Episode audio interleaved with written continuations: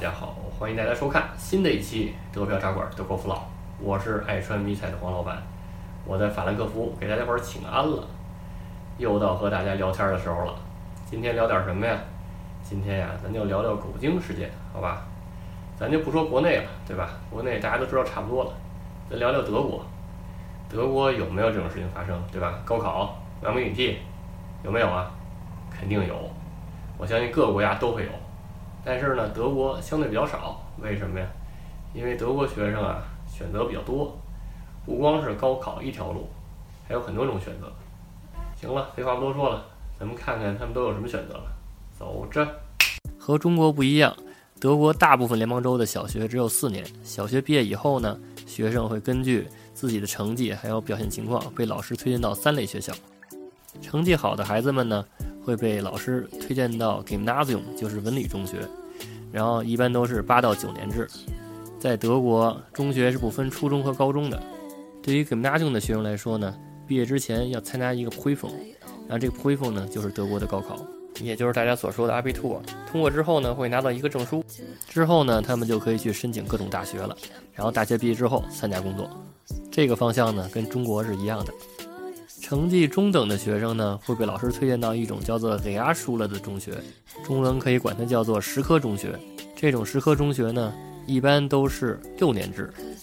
毕业之后呢，学生可以进入职业学校学个三年，然后工作。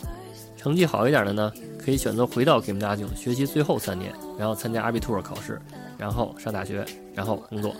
成绩最差的学生呢，会被老师推荐到 Hauptschule，就是职业中学。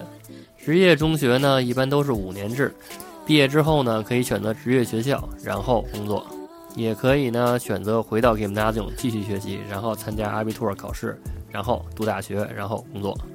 本乌弗利写书了就是职业学校，职业学校跟大学相比有一个好处，就是在读期间是有工资可以拿的，因为很大一部分时间都是在工厂和公司里实习或者工作的。毕业之后呢，他们可以选择继续在这家公司工作，或者去申请其他公司。这个时候呢，估计有人就要说了，这不跟中国一样吗？中国也可以这么选呀，对吧？不高考，然后那个上职业学校，对吧？直接工作，对不对？混社会是不是？然后但是他们收入低啊，对吧？就是比那个上过大学的收入低，那怎么办呀？是不是德国也这样啊？哎，那咱们就来对比一下，这个上过大学的呢和没上过大学的收入对比，好不好？咱们看一看。根据德国2019年统计，工地固定工人的平均工资在1400到3200左右不等。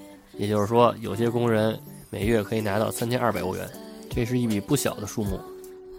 垃圾工人的月收入呢，更是可观，每个月能达到2500到3000欧左右。而一个上过大学的，并且拥有四年工作经验的初级设计师，他的每月工资大约在2000到2500欧左右。看到这些数字啊，黄老板有时候就在想啊，是不是应该在德国当一个垃圾工呢？对不对？这给他们收入也挺高的，而且也不用那么费脑子，对吧？也不用加班，对不对？当然这是开玩笑的，这都是大家的选择，对不对？所以在德国，你看看，就是即使不上大学，你也可以达到这种可观的收入，对不对？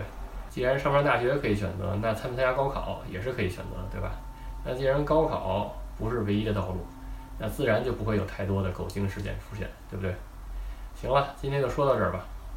如果大家喜欢这种形式呢，请请关注黄老板的频道，并且呢转发和分享黄老板的节目，也可以给黄老板留言，说说你对这个节目的看法，或者你对这个事件的看法，好吧？行了，谢谢各位，下期再见。那些幽暗的时光，那些坚持慌张，在临别的。妈妈望着我。